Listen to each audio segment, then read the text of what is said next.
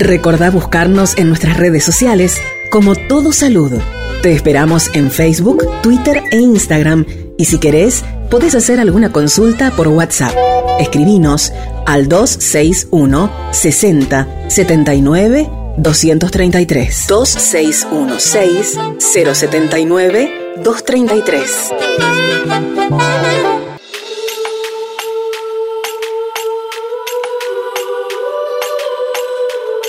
Seguimos en todo salud y tal como les contaba, la semana pasada yo les había relatado algunos aspectos del informe de UNICEF y el Fondo para las Naciones Unidas que ha investigado lo que se denomina violencia digital. En el Congreso de la Nación hay un proyecto de ley presentado por la diputada nacional Mónica Macha, quien ustedes han escuchado hablar por ejemplo, de la ley Olimpia. De hecho, aquí también lo tratamos, pero en este caso, este informe no se trata acerca de la violencia digital hacia cualquier mujer. Particularmente, aquí se está abordando lo que ocurre con las mujeres que tienen una vida pública y una presencia en redes sociales permanente, como son periodistas, militantes feministas y mujeres de la política y del sindicalismo. Se ha hecho un estudio donde se ha podido evidenciar una agresión permanente y sostenida hacia muchas de estas mujeres. Así que ahora vamos a escuchar, si les parece, a Mariana Isasi, quien es jefa de la oficina del Fondo de Población para Naciones Unidas Argentina. Lo primero que hay que decir es que la violencia en entornos digitales es una violencia que es real, que impacta fuertemente en la vida de las personas y en particular señalar que estos ataques están enfocados en hacer silenciar las voces de las mujeres. Las mujeres que suelen ser principalmente atacadas en los entornos digitales son las mujeres que tienen una voz fuerte como las periodistas o las políticas.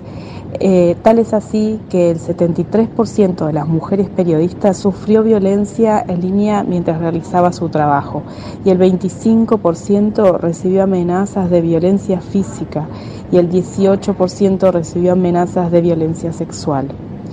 Esto es según los datos de una encuesta mundial sobre violencia contra las mujeres periodistas realizada por la UNESCO y el Centro Internacional para Periodistas.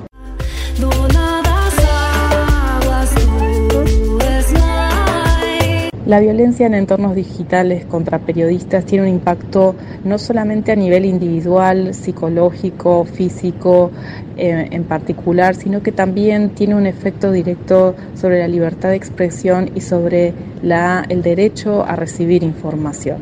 El 38% de las periodistas pidió salir del aire o se refugió detrás de un seudónimo y el 4% renunció a su trabajo después de recibir estos ataques en línea. Esto significa que toda la sociedad se está perdiendo la posibilidad de escuchar las voces potentes de estas mujeres periodistas que nos brindan información, análisis, eh, diversos contenidos y lo que logran es acallar su voz.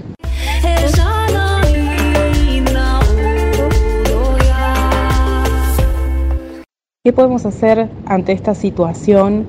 Y una de las primeras cuestiones es lo que estamos haciendo desde el sistema de Naciones Unidas conjuntamente aquí en Argentina, es poder difundir y que la sociedad pueda entender el impacto enorme que tienen estas violencias. Es una de las primeras eh, acciones que se pueden realizar, sumar la voz para poder decir que no son aceptables las violencias en ninguna de sus formas, ni en entornos digitales, ni todas las violencias de género eh, que sufren eh, a diario las mujeres, poder hacer la voz en ese sentido, abogar para que las políticas públicas tengan este tema, este problema para ser abordado también desde las políticas públicas, tanto desde la prevención, y ahí son fundamentales las campañas de comunicación, como también en eh, acciones que permitan justicia ante los casos de violencia que sufren las mujeres. El Poder Legislativo, y en ese sentido en Argentina se está avanzando en algunos proyectos de ley que puedan justamente em, dar, sumar al marco normativo vigente la caracterización de esta situación de violencia en el marco de las situaciones de violencia de género son las principales estrategias para poder em, avanzar y poder poner freno a las violencias que sufren periodistas, políticas, entre otras mujeres y personas de la comunidad LGBT.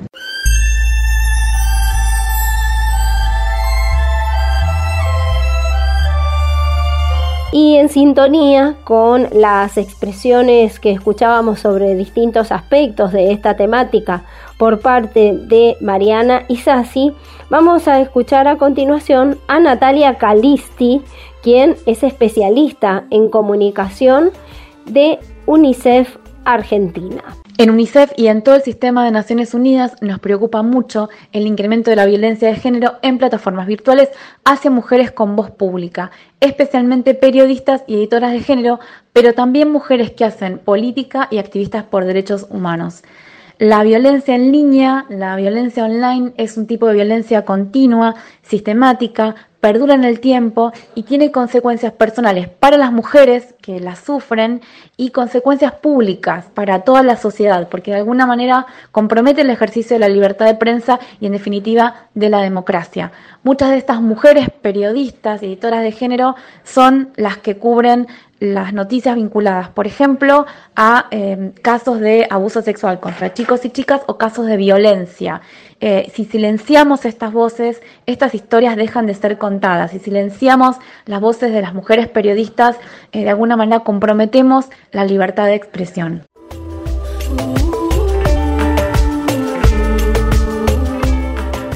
Existen muchos tipos de violencia contra las mujeres en el marco del Día de Periodistas, alertamos especialmente sobre la violencia online y las modalidades que buscan silenciar a las mujeres con voz pública. Este tipo de eh, violencia en línea eh, es sistemática, las mujeres reciben mensajes violentos, machistas, misóginos, racistas, son víctimas de noticias falsas, eh, sus perfiles en las redes sociales son vigilados, eh, sufren intentos muchas veces exitosos de hackeo en sus cuentas personales.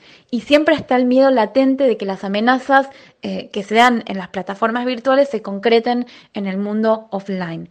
La violencia en línea es una violencia real, es concreta.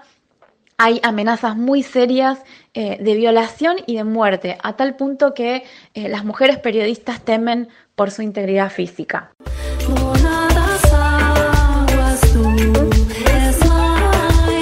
Consecuencias de este tipo de violencia son consecuencias personales para las mujeres con voz pública, pero también son consecuencias sociales porque limitan el ejercicio de la democracia y la libertad de expresión. El objetivo de este tipo de ataques es claro, lo que se busca es silenciar a las mujeres con voz pública. Y las consecuencias son muchas.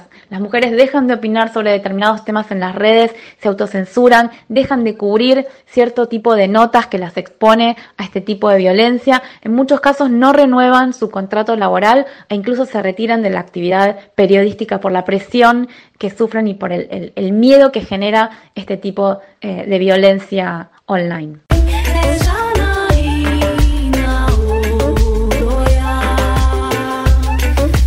La violencia de género, sea física o en entornos digitales, es una violación a los derechos humanos. En Argentina actualmente se debaten distintas iniciativas parlamentarias para incorporar como delito la violencia digital hacia las mujeres y las diversidades.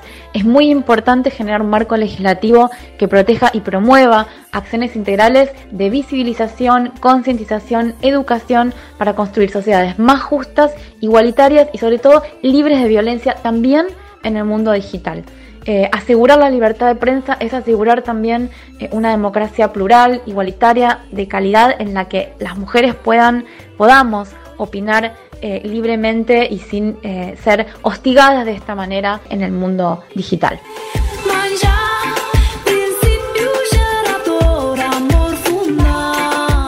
Realmente esperamos que esto cambie, que se genere una legislación que permita ver cómo acompañar a las mujeres que permanentemente están en redes sociales trabajando o incidiendo para que se tome conciencia de todos los derechos que han sido vulnerados para las distintas personas, niñas, niños, adolescentes, personas que permanentemente sufren discriminación como situaciones de gordo odio, trans, lesbo odio, todos estos aspectos que siempre estamos tratando en el programa y que tienen que ver con los derechos humanos, ¿sí? Los derechos humanos en general y los derechos humanos en particular de estos grupos.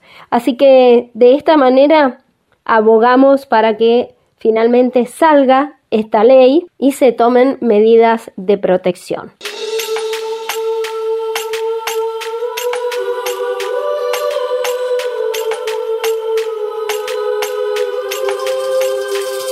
Con este tema finalizamos el programa de hoy y nos vamos a encontrar mañana con la presentación que se va a hacer de un proyecto de ley que está vinculado con una reforma judicial que contemple precisamente cómo abordar todas estas temáticas que la justicia patriarcal y machista que actualmente tenemos invisibiliza. Así que ya les estoy anticipando este tema que seguramente va a ser de su agrado. Que tengan una excelente jornada. Hasta mañana. Auspiciaron este espacio. Municipalidad de Maipú, Municipalidad de Godoy Cruz, Gobierno de Mendoza, Municipalidad de Guaymallén, Municipalidad de Las Heras, Municipalidad de Capital.